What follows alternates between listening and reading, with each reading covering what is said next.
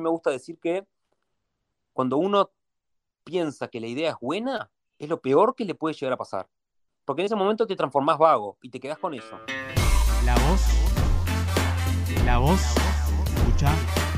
Las voces del diseño. La voz. Escucha.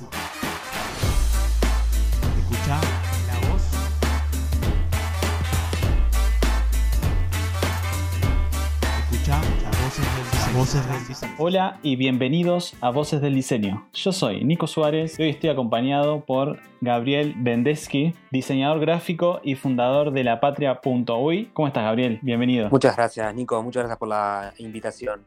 Antes de empezar, comentarles que estamos en YouTube, en Spotify, en Instagram TV, en Apple Podcast, en Google Podcast, entre otras plataformas de podcast. También se pueden suscribir a la newsletter entrando a imnicosuárez.com barra podcast, imnicosuárez.com barra podcast. Sin más, comencemos. ¿Cómo fueron tus comienzos en el diseño y qué es lo que estás haciendo ahora en este momento? Bien, te cuento. Em, yo arranco mi experiencia profesional arranca en el año 2010, que empiezo a trabajar en una financiera en Sonamérica y fue un trabajo corporativo.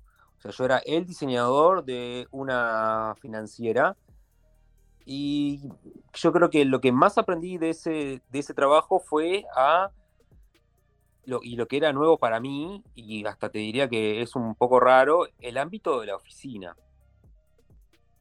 Estar en un lugar donde estaba con mucha gente, donde la relación, digámosle, que es, es superficial, que hasta el momento uno cuando interactúa con, con gente, interactúa con amigos con familia.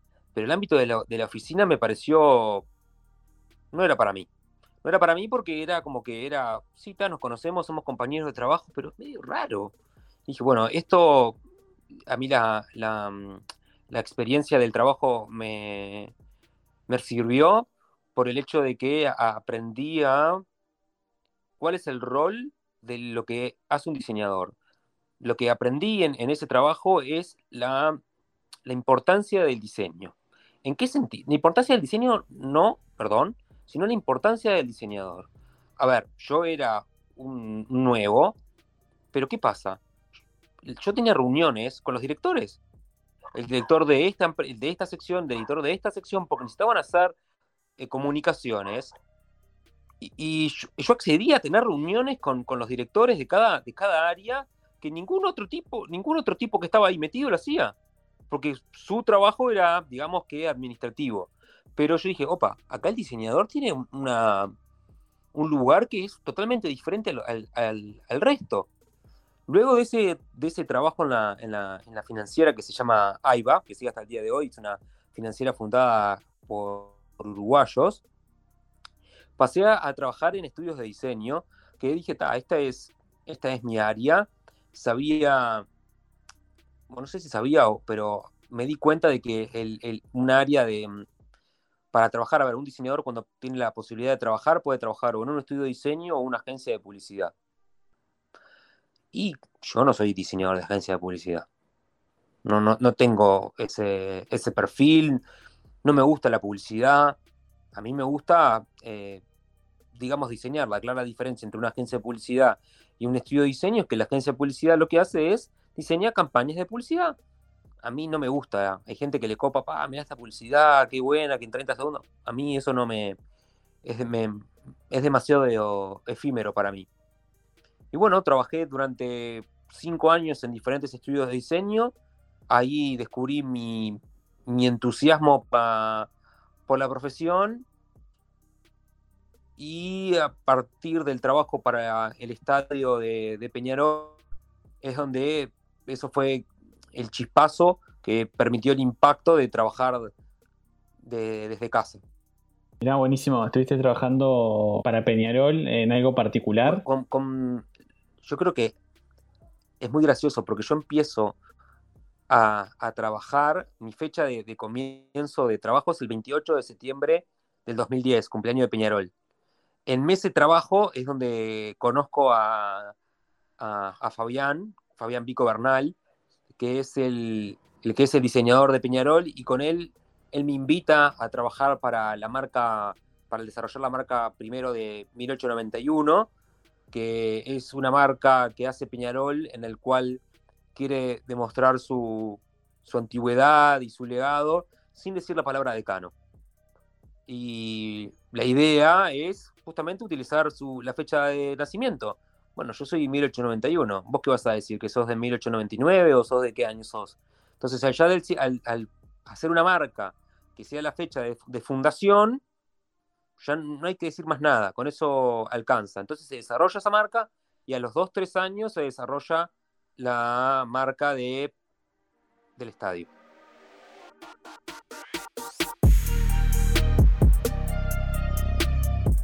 Y en base a marcas, sos el fundador de lapatria.uy. ¿Cuál fue eh, la motivación de crear La Patria? No sé si como todo proyecto personal, pero los proyectos personales míos, eh, y creo que también se comparte con, con, el resto, se hace camino al andar.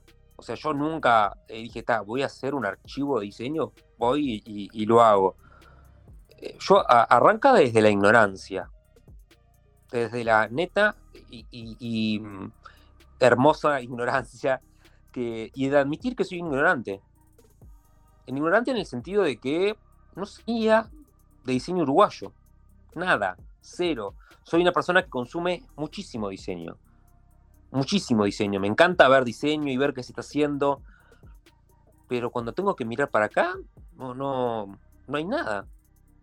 Y arranca yendo a la Biblioteca Nacional. Yo, yo tenía la curiosidad de ver eh, especialmente eh, de aprender. Eh, por algún motivo sentí que tenía que ir a la Biblioteca Nacional a, ver este, impresos volantes de finales del siglo XIX y comienzo del siglo XX. Y empecé a hacer un registro de, de ese tipo de material, que no está digitalizado por parte de la biblioteca, porque ¿a quién no va a interesar ver un volante? No, no, no, no es que, no es que a la ciudadanía no le interesa, es que no hay ningún tipo de contenido, como digamos histórico o arquitectónico, o no sé, alguien, un estudiante de medicina, no, no va a haber eso. La gente busca o diarios o libros. Pero un volante nunca va a haber. Entonces, mismo cuando yo fui y planteé esa pregunta, y se sorprendieron y no sé qué, hacer conmigo. Porque la, respuesta que me dieron fue que tema. Y yo quiero, dije, yo quiero ver todos. Entonces ahí quedaron, bueno, ¿y ahora qué hacemos con, este loco? Y, yo de a poco les, yo les dije, ustedes muéstrenme algunos que yo voy a poder este, demostrarles con ejemplos qué es lo que estoy buscando. Y lo que yo estaba buscando era justamente, a ver, acá en el Uruguay no hay un estilo, un estilo uruguayo, como por ejemplo si lo puede llegar a ver en el fútbol. El uruguayo tiene un estilo de jugar al fútbol, pero en diseño no pero no es malo ni bueno, es que no hay. ¿Por qué? Porque no hubo nunca en escuela. Tenemos la imprenta que acá llega al Uruguay en, 1807. O sea, tenemos 200 años de, diseño de impresos. Cuando hay otros países que tienen desde 1500 que están, que están imprimiendo. O sea, nos llevan 300 años de ventaja. Entonces lo que se empezó a buscar era justamente si había una manera de diseñar. Y la manera se que se encontró y la, deducción que se, que se, que se deduce, valga la redundancia, es justamente de que acá en el Uruguay o el uruguayo tiene que diseñar arreglándoselas con los recursos que hay. Acá no hay abundancia de recursos. Acá tenés esto, a ver qué haces y que te salga bien. Y eso en el diseño no limita de que un trabajo sea mejor que otro. A ver, si un trabajo tiene muchos recursos, por ejemplo, tomamos el ejemplo de diseñar una tapa de una revista. Y capaz que en otros, otros países tienen un equipo de cinco. Un fotógrafo, un iluminador, un retocador, un diseñador, un director de arte. Acá es todo vos, lo vos. Y lo bueno que tiene eso es que uno, uno tiene que ser, que ser un, poco este, versátil y poder manejar todas las herramientas. En otros países eso está todo muy como especializado. Por ejemplo, para el diseño de la marca y diseño de todo el estadio, de Peñarol, fuimos tres. Fabián, Santiago y yo. En otro país serían 20 para hacer eso. Entonces, esa es la, manera que, volviendo con, respecto a los impresos, ¿qué sucedió? Y sucedía que había letras que no, que no habían, o sea, el trabajo necesitaba formar un titular. Hay el, caso eh, que hizo como que ató el nudo con la relación con la biblioteca para que ellos vean que, que era cierto lo que se estaba buscando, era un titular de un volante que anunciaba una lotería. Y el titular de 13 letras, que dice mil onzas de oro, le faltaban tres letras. O sea, faltaba un montón. Y, el tipo, el impresor se las ingenia. Una, una A es una B corta vuelta, o una O la agarra otra letra de otra familia, y la última O de oro es un 6 que le hace un injerto y se lee como, y se lee, y no pasa nada. ¿Que, el impresor iba a decir, no, mira, me falta una O, no puedo sacar el trabajo. No, el trabajo tiene que salir igual. Y entonces eso fue lo que, lo que arranca y le da como el, el, chispazo. Como todo proyecto personal, depende mucho de la emoción, de las ganas que siente uno. O sea, uno va y le hace, le hace, le hace, y después dice, bueno, pero ¿a quién le estoy hablando? Y algo que marca un, hito es que yo, yo, sé que esto es bueno, pero yo sé que es bueno. Ahora, se transformó en exitoso, porque fue bueno y exitoso. Entonces ahí hay algo.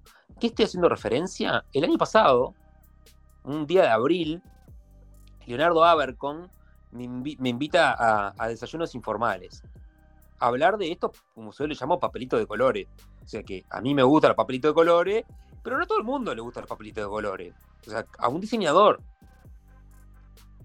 Yo sabía que iba a estar, viste, antes de ir digo, yo estaré 10 minutos hablando. ¿Cuánto puedo estar hablando de, en ese momento, eh, La Patria, no se llamaba La Patria, se llamaba Impresos del Uruguay, porque era una colección de 89 volantes que fueron registrados y fotografiados y se armó una web y se armó unos textos que acompañaban las imágenes.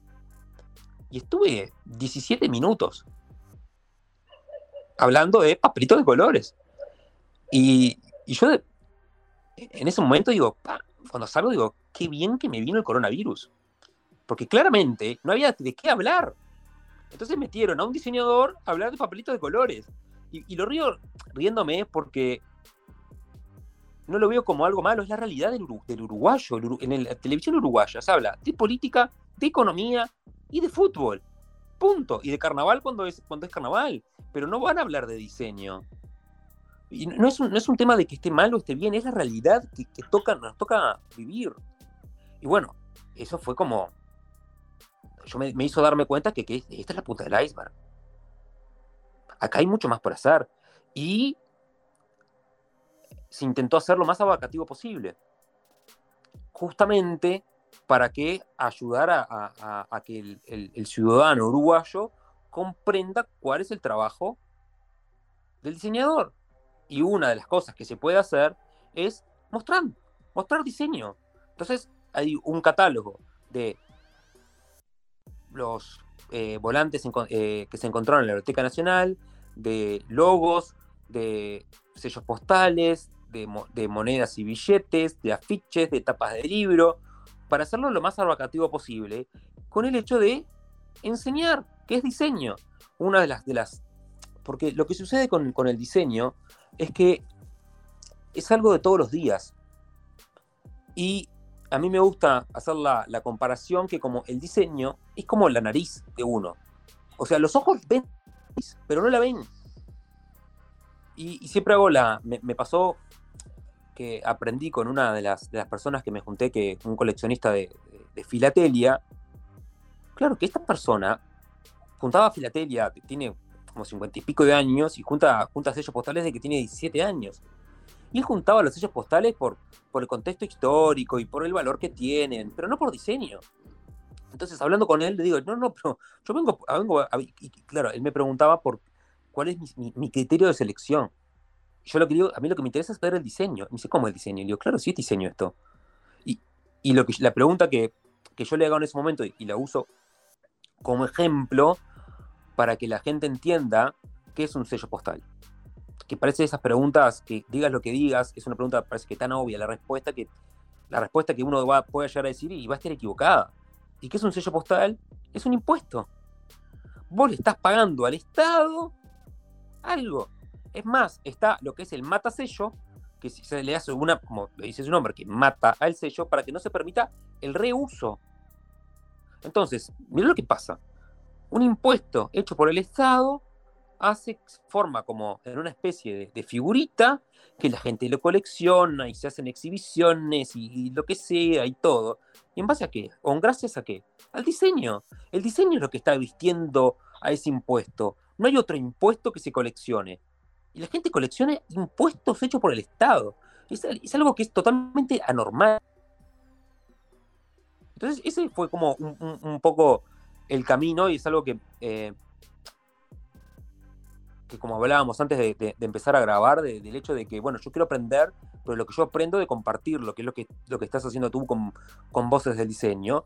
Y bueno, es aprender, em, empezar a, instruirme en, quiénes fueron los, diseñadores que, que marcaron un poco la, dirección del, del diseño uruguayo, y a su vez que todo el mundo sepa porque así como yo no tenía idea del diseño uruguayo y a mis 30 años era un ignorante de diseño uruguayo, yo lo que quiero es que un guacho que tiene 17, 18 años y tiene ganas de, empezar a estudiar, y todo lo que yo aprendí con 30, que con 17 y 18 años ya lo tiene que saber. Esto es pan y manteca.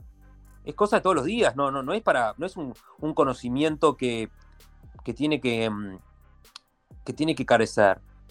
Y por eso se armó un archivo, justamente para poder construir un relato, una historia. Mira, acá se puede ver esto, porque también falta que no hay un, no hay un, relato contado. Sí hay algunas iniciativas particulares, pero no hay un relato armado sobre la historia del diseño uruguayo. Y, lo otro que se intentó hacer es, no es que si bien hay un trabajo como de de arqueología, de buscar las cosas viejas, eh, también hay cosas de ahora. O sea, hay estudiantes de diseño que muestran sus trabajos. O sea, cuando uno se empieza a cuestionar, bueno, y aquí integro, yo lo que, lo que quise evitar es el rol de juez. Yo no quiero decir esto sí, esto no. Porque no, no, no me, no me, no, no quiero ponerme en ese, en ese lugar. O sea, qué es buen diseño, qué no es buen diseño. Y no es las cosas que a mí me gusten. No importa eso. Todo lo que, lo que, lo que tenga un buen manejo de, jerarquía, de color, un manejo tipográfico acorde, eso, eso, eso es lo que, lo que va a, entrar. Y por eso también hay estudiantes de diseño, que ah, cuando te recibís, tiene que pasar 24 horas de recibido y ahí vas a poder poner tu trabajo. No, ya ahora, ¿querés mostrar tu trabajo? ¿Está bueno? Bienvenido sea. ¿Siempre quisiste ser diseñador? Yo siempre quise ser diseñador yo siempre quise ser diseñador y yo creo que la preocupación de, mis padres o de mis tíos, este tipo se va a morir de hambre. Este tipo no tiene idea, pero de eso, de eso, no se gana plata. Y, siempre la, preocupación de, de, ganar plata. Yo, mi, sin duda, lo que yo quiero es hacer lo que me gusta y tener la posibilidad de ganar dinero haciendo lo que me gusta. Eso es lo que yo busco hacer. Porque si yo quiero ganar plata, no sé, hago un laburo que me dé más plata que, el diseño, está clarísimo. Pero a mí siempre me, atrajo sobre todo el diseño de afiches. Yo eh, eh, me, acuerdo en, la escuela y en la época de, liceo, diseñaba los afiches. Y, me pasó algo muy... Y siempre me, algo que uno cuando mira un poco más para atrás, eh, el ojo que, que tenía de chico y cómo lo fui desarrollando. Y cosas que me llamaban la atención de chico, pero digo, mira cómo de chico me llamaba la atención esto. Por ejemplo, ahora yo de chico firmaba mis dibujos. Hacía un, un grabato y ponía mi nombre y el año. ¿Por qué? Porque mi madre le gustaba pintar y ponía su nombre, mi nombre, mi madre se llama Violeta, y ponía Violeta hay un cuadro acá en casa que dice Violeta y el año 86. Y si vos ahí después está la, imagen en, mi web, en la parte de, información. Hay un garabato y vos ves mi firma y ves la firma de mi madre y es el mismo estilo de la firma. O sea que yo tuve la, capacidad de, succionar eso que había hecho mi madre con el mismo estilo y lo, y lo repetí. O sea, siempre hubo uno, un interés por la, por la percepción visual. Eso que comentabas vos de, los afiches y eso está, buenísimo. Vi en, en, Instagram las clases de la academia que estás dando y me parecieron súper interesante incluso la información que, comentabas y cómo ver la construcción de un afiche, ¿no? Que eso está súper interesante, recomendable para todos los que quieran, quieran aprender, que está, está de más. Es que no hay misterio. Yo lo, que quiero este, mostrar que no hay misterio, no hay un camino, no hay una solución, no es que hay una receta. Agarrás dos huevos, harina y leche y, y sacás siempre la misma torta. No.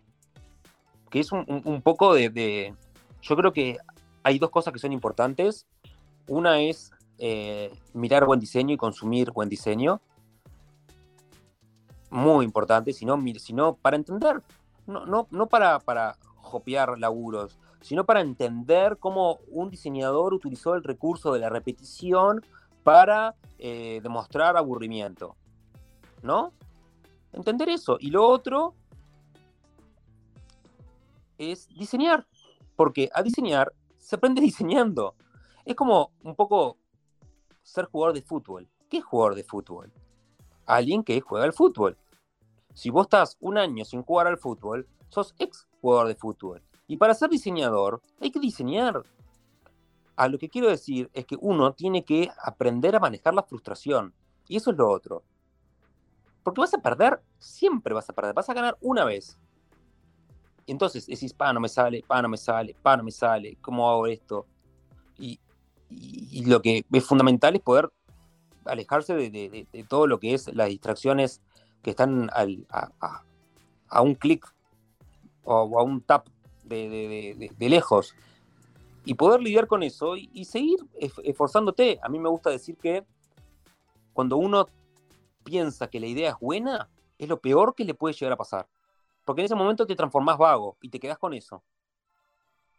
Entonces es como un, un tire afloje entre lo que es frustración y tu autoexigencia.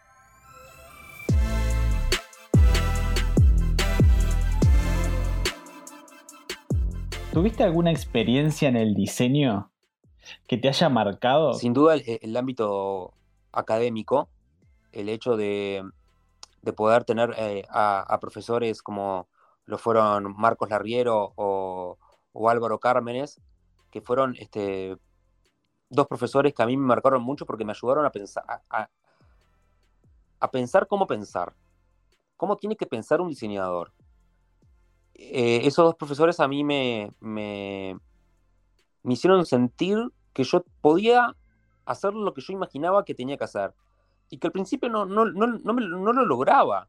Si bien yo sabía a dónde tenía que ir, fallaba, porque no, no, no, lo, no sabía ejecutar. Podía tener muy buenas ideas, pero me faltaba la realización de, esa idea. Así como también eh, yo estudié, me formé en, en la ORT, y no sé si lo mejor que tiene la ORT, pero sí de las mejores cosas que tiene la ORT, es la biblioteca. La biblioteca que tiene la ORT es riquísima y podés ponerte a ver revistas de todos los, no sé, revistas de diseño alemán de los 90 y, sinceramente la, la agoté la biblioteca. Eso fue, fue muy intuitivo para mí. Y yo creo que soy una, una persona muy emocional y con el diseño también lo que quiero decir es, si yo no tengo ganas de hacer ese laburo, no lo voy a hacer. O lo voy a hacer con, muy poco mm, entusiasmo. Lo otro que me, que me marcó, que, me marcó a mí y me marcó mi carrera, es lo que se conoce como eh, afiche social. O sea, un afiche que trata sobre un tema que está presente en la agenda de derechos humanos yo en el, año 2011, cuando eh, en Japón tienen un tsunami y un terremoto y, todo el país queda patas para arriba, a mí se me da por hacer un, afiche y presentarlo a un grupo de diseñadores de, Corea del Sur que iban a juntar, iban a hacer una exhibición de afiches como para juntar fondos y, y hacer esa movida. Estamos hablando que en ese momento no, había redes sociales como, como hay ahora. Parece que soy, que soy un, un cangalanga, pero, pero es así. En el año 2011 no había toda esta red social de compartir imágenes una tras otra. Y yo en ese momento lo subo a, un Behance de la época que se llamaba eh, Coroflot.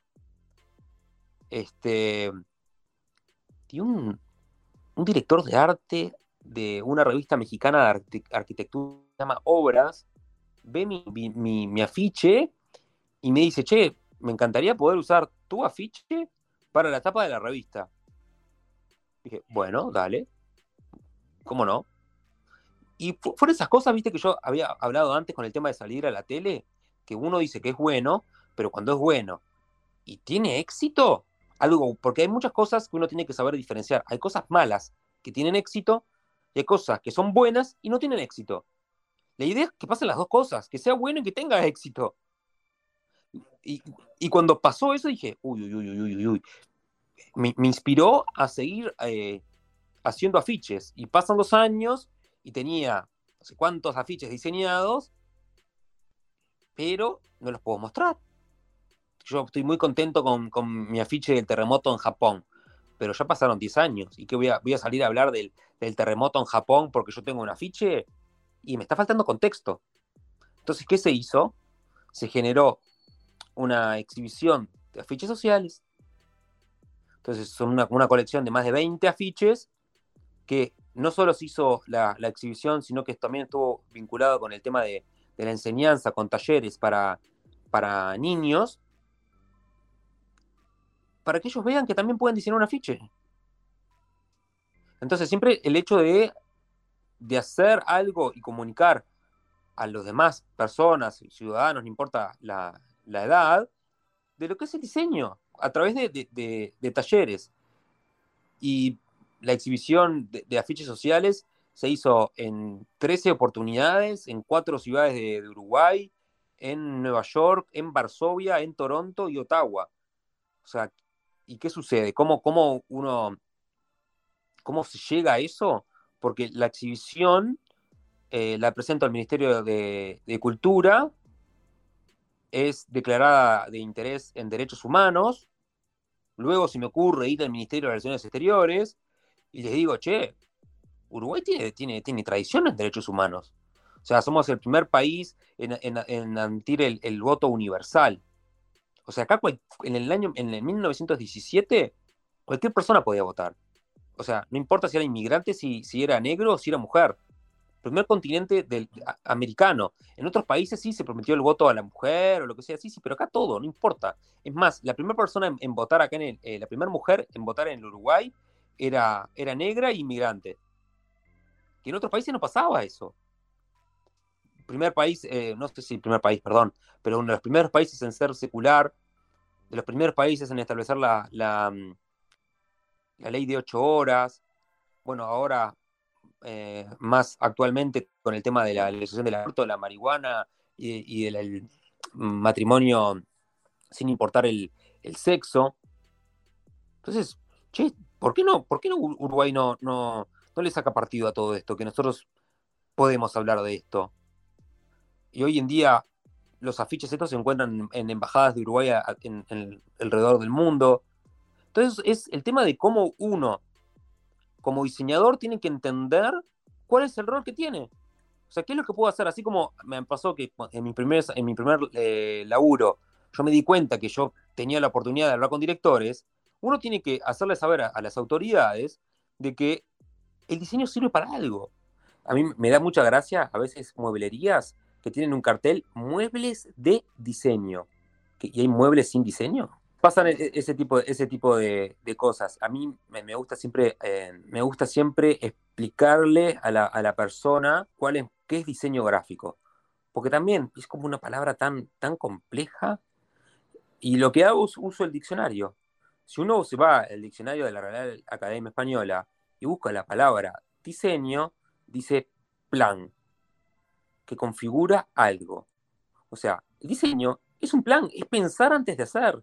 Y gráfico, lo que quiere decir es que es con imágenes. O sea que el diseño gráfico es un pensamiento visual. O sea, uno como, como, como diseñador lo que tiene que hacer es transformar palabras en imágenes. ¿Qué quiere decir con palabras? Uno viene un cliente y le dice, che, mira, yo quiero hacer un afiche que diga tal y tal y tal cosa. Perfecto, son palabras. Uno le dan lo que se conoce como un brief y uno lo que hace es digerir y devuelve una imagen. Ese es el trabajo.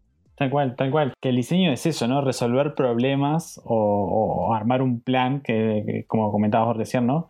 Pero esa es la, la base del diseño, es resolver algo un problema en algún caso, que eso después se, se, transforma en algo tangible o digital o una imagen o, una comunicación, pero el diseño nace de una idea y el diseño es cuando empezás a, pensarlo, cuando lo empezás, no, necesariamente tenés que ser experto dibujando, experto eh, manejando los programas, porque podés diseñar con una servilleta de papel y es una forma de resolver algo. Yo creo que otra cosa que a mí me, mm, me gustaría mencionar es ¿para qué se diseña? O sea, ¿o para qué un empresario o el, dueño de una institución nos contrata? Porque el diseño gráfico pertenece al sistema capitalista. No, existe el diseño gráfico en el sistema comunista. ¿Qué diseño va a haber? En, la Unión Soviética me, refiero a diseño gráfico. Si todo pertenece al Estado, no hay competencia, no hay nada. El diseño gráfico responde al tema de competir. De que si yo voy a la góndola de súper a comprarme galletitas, y cada empaque compite con el otro. Si, no hay esa competencia, el diseño gráfico no prolifera. Anda al medio del... A, a ver si hay diseño gráfico. No hay porque no se necesita. El diseño gráfico viene a suplir una necesidad de competencia, de que la gente reconozca mi producto y que lo elija por la imagen. Por ejemplo, cuando, antes los discos de música no tenían tapa. ¿Y cuándo empiezan a tener tapa los discos? Cuando ya la competencia se hace abismal. Y cosa más irónica que elegir qué disco de música voy a escuchar por una imagen. No tiene sentido. ¿Cómo yo voy a elegir la canción por la tapa del disco? ¿Eh? Si, sí es música, ¿y por qué la música está representada por una imagen? Lo mismo sucede con la tapa de los libros. Los libros antes no tenían tapa. ¿Por qué tienen una, tapa? Por una razón, una razón comercial.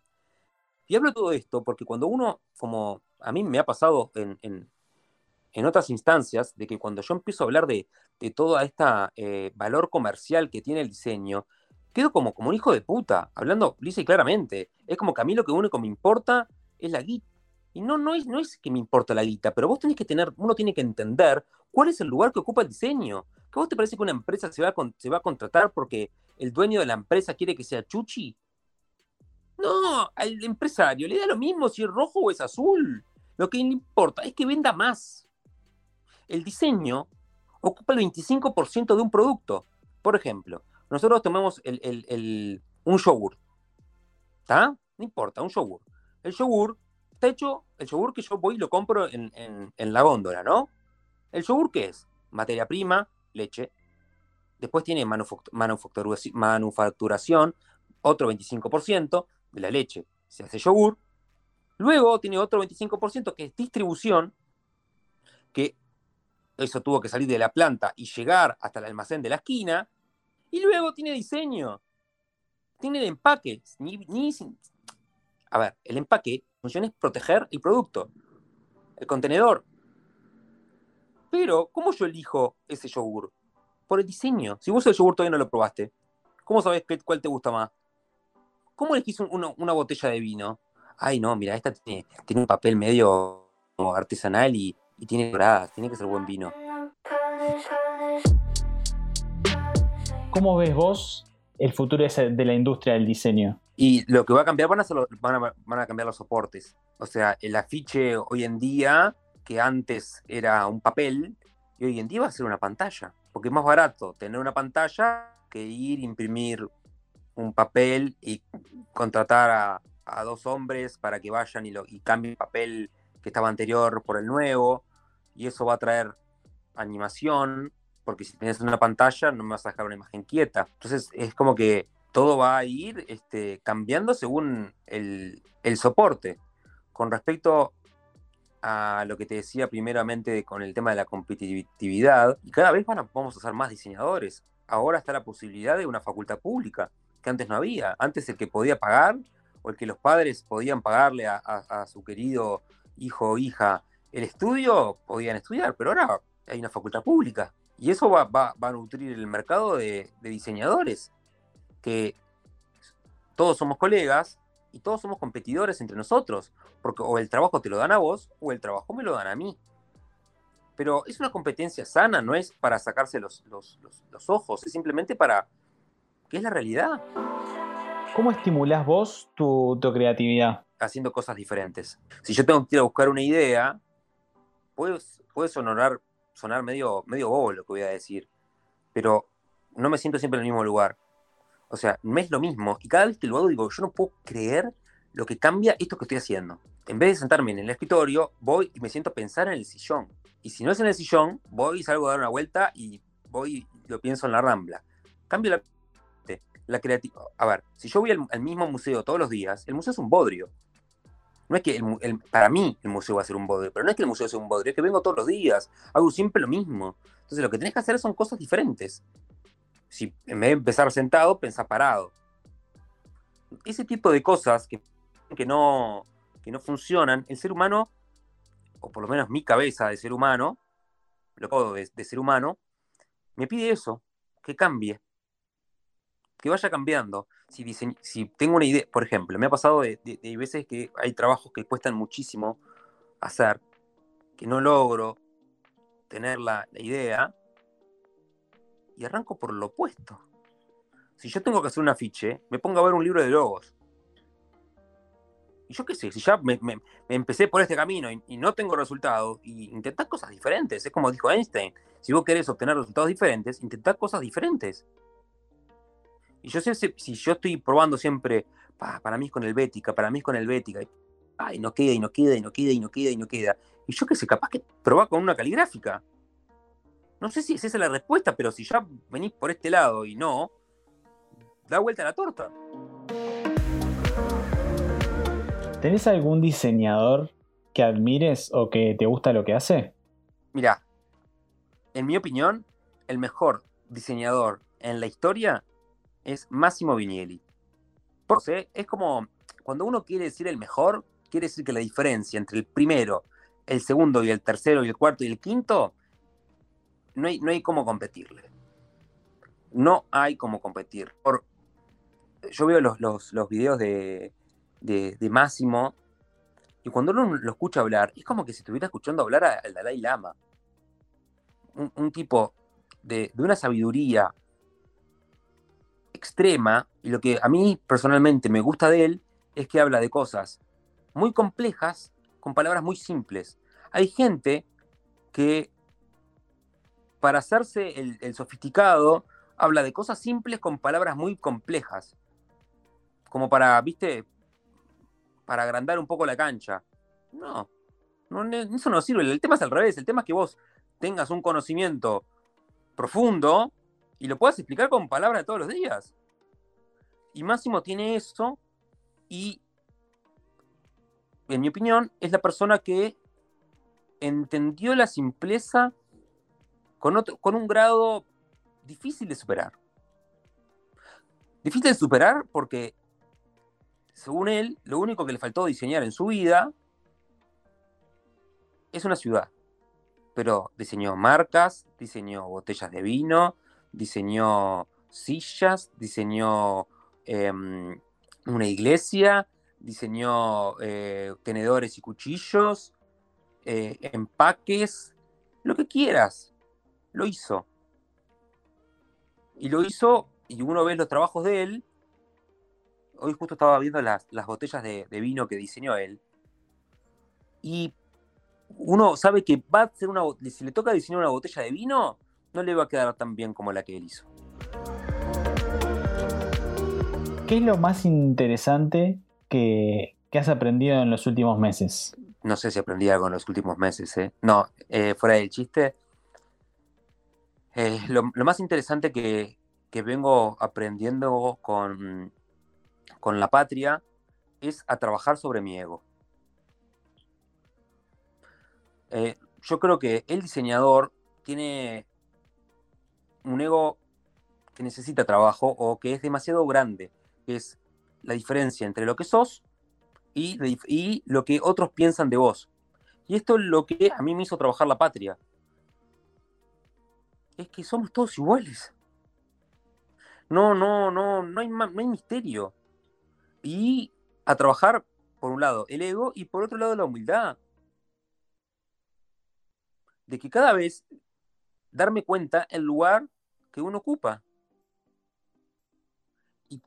yo creo que eso es, fundamental para, para poder ser mejor persona. mejor persona y, mejor profesional. Es como yo decía anteriormente, yo no quiero el, rol de, juez. Esto, no, esto es, diseño ilustrado, no, esto es diseño modernista. Todo, todo lo mismo. Pasa también mucho, viste, en, la música, que cada vez aparecen eh, eh, géneros musicales nuevos. ¿no? Porque yo soy ahora, soy eh, eh, minimal tecno eh, rumano. Que, ¿Por qué tienes que poner todo en, categoría de subcategoría de subcategoría que al final parece una idiotez? ¿Te hace bailar o no te hace bailar? No entiendo. Si es música, ¿a qué viniste?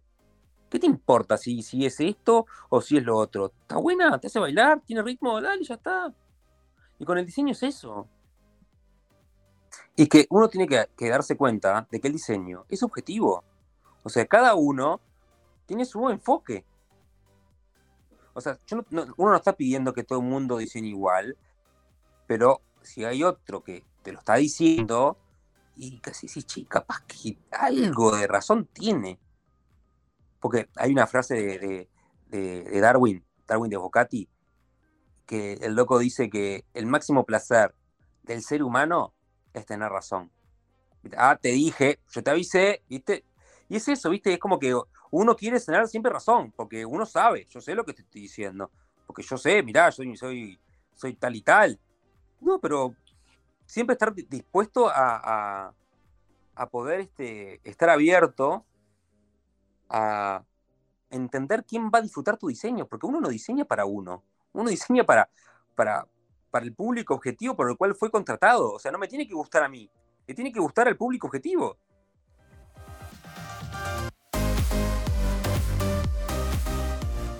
¿Cuál es tu herramienta clave para diseñar?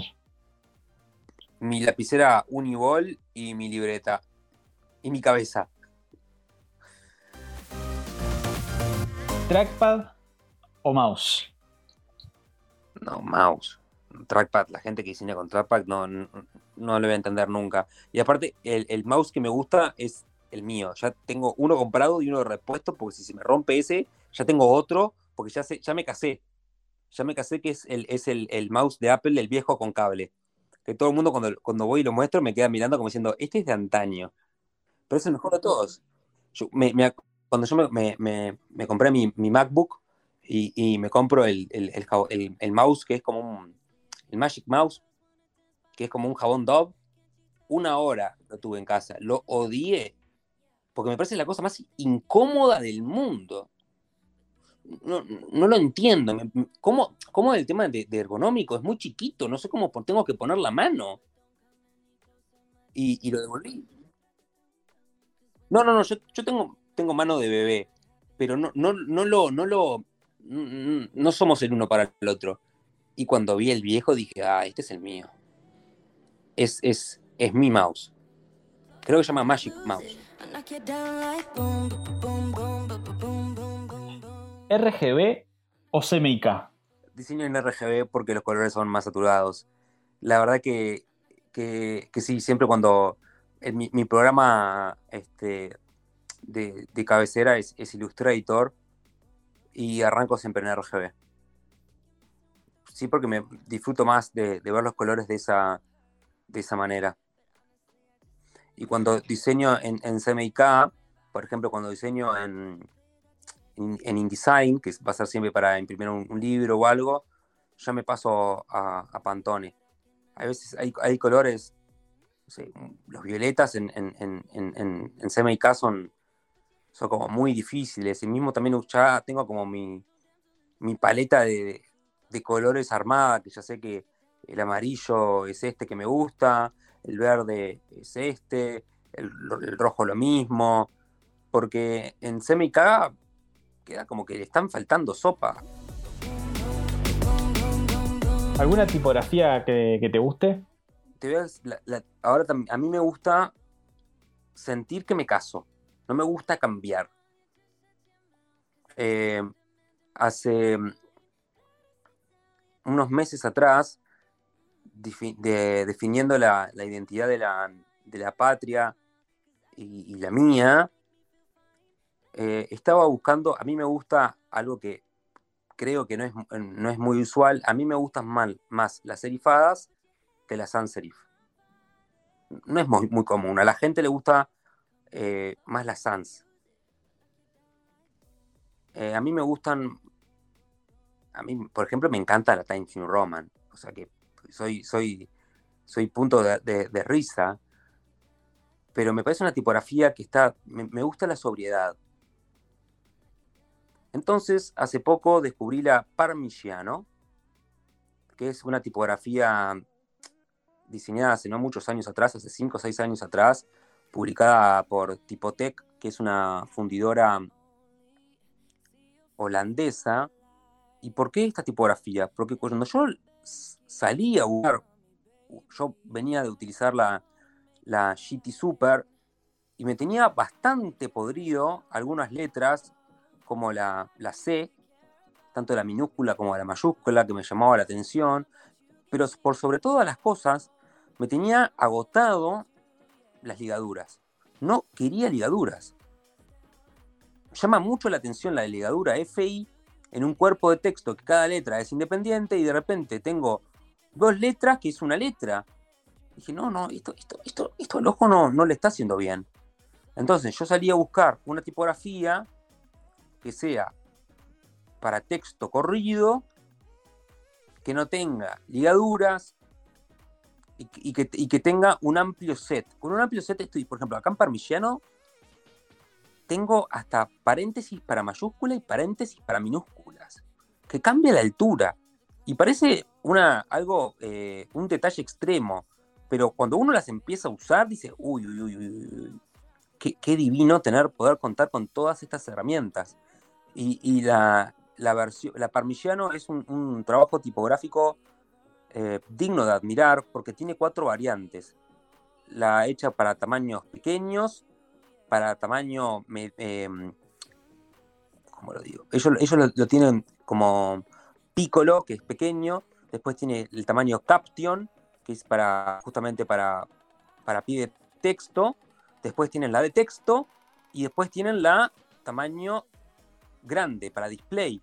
O sea, cuatro eh, variantes que lo que cambian básicamente es la modulación, la diferencia entre el fino y los gruesos. En el tamaño display, el fino es muy fino y en el tamaño piccolo, que es la que uso yo, el fino es más, la diferencia entre el fino y el, grueso es menor. Lo que me gustó de esta piccolo, de esta, mm, de esta parmigiano, es una Bodoni, pero a mí me otra tipografía que, me, que me, siempre me gustó mucho es la American Typewriter, que tiene eso de, de- orgánico, de amorfo, de que no hay líneas rectas. Y cuando yo descubro esta, primero que des- descubro la Parmigiano, digo, está, es contigo. ¿Y qué variante? Porque ya tenía el problema entre, entre la, entre, sabía que era entre la Piccolo y la, y la Caption. Y me quedé con la más, con la más pequeña, justamente porque mi ojo disfrutaba de, de- esas imperfecciones, de, esa, de esos comportamientos como si fueran hojas. Con hojas quiero decir ese, comportamiento este, bien orgánico. Mi ojo eh, disfrutaba de eso y es la tipografía que, que está en toda mi web y también en, en- en la patria.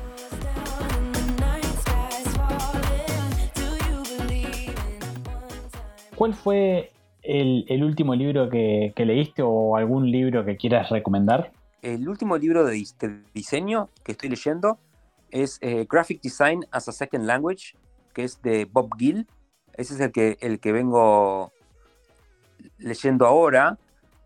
Y para recomendar, porque este lo tienen que ir y, y- y comprarlo, pero ahí está el de Vignelli Canon, el Canon de Vignelli, que Vignelli cuenta su enfoque y comparte su enfoque de diseño, que es gratis y se puede bajar desde, desde un- es un PDF que se, que se baja, que, que él lo, lo liberó.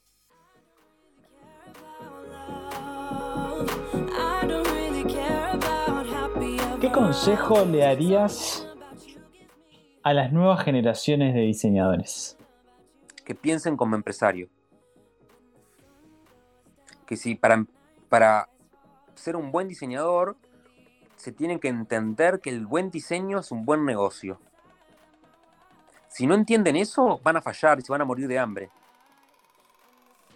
Pero no- volviendo a lo, a lo mismo, hago hincapié en esto porque eh, es algo que siempre dice, pa, pero este tipo lo único que le importa es la plata. Digo, no, no, no, a mí lo único que me importa es seguir laburando de lo que a mí me gusta. Porque si yo no laburo de lo que a mí me gusta y no me da plata lo que a mí me gusta, ¿qué voy a tener que hacer? Voy a tener que ganar plata haciendo algo que no me gusta. Entonces, yo tengo que formar mi oficio en algo redituable. Entonces, el mejor consejo es que piensen como diseñador y como empresario. Cuando uno, le- eh, eh, el, empresario, para nosotros, somos como el bufón. Como que se va, tiene una reunión con el creador y, ay, sí, ahora va a hablar de, colores y que el azul y, y el celeste se ve como más fresco y más que el azul. Y son, claro, son conversaciones que economista no tiene. Y está esperando la hora para hablar de, estas cosas más voladas para él con nosotros. ¿Y qué, qué es lo que él está buscando? No está buscando una persona que vuele, está buscando una persona que tenga los pies sobre la tierra. Entonces, lo mejor que uno puede hacerle saber a un empresario o un emprendedor, si quiere hacerlo, hablar de una persona, porque empresario es como, es más o menos como el peor insulto que uno puede llegar a decir en el mundo de- del diseño. Un emprendedor, ¿qué va a querer? Ah, no, es- es- este tipo me, me- entendió lo que yo quiero. Porque entiende que el diseño es, es, un asset, es un patrimonio.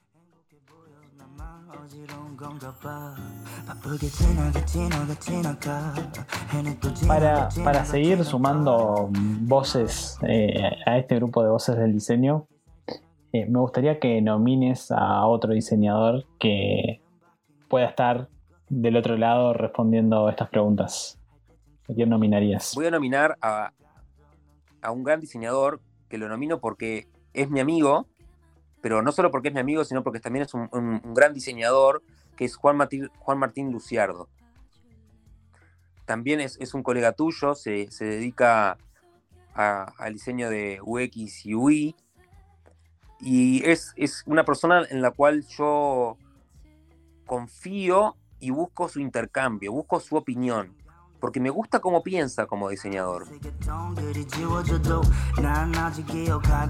Gaby, ¿cómo, ¿cómo te podemos encontrar en las redes sociales si alguien se quiere comunicar contigo o quiere charlar contigo o quiere no sé, de repente hacerte eh, alguna pregunta, incluso eh, alguien que quiera que quiera ver tu trabajo, ¿cómo, cómo, cómo se pueden contactar?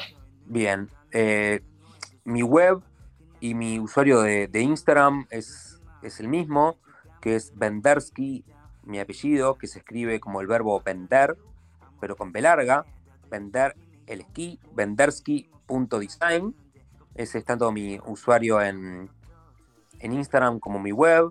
También los invito a que visiten el archivo de, de diseño gráfico uruguayo, que es lapatria.uy, o más directamente me pueden mandar un mail, que mi mail es gabriel.vendersky.design como mi, como mi sitio y mi Instagram.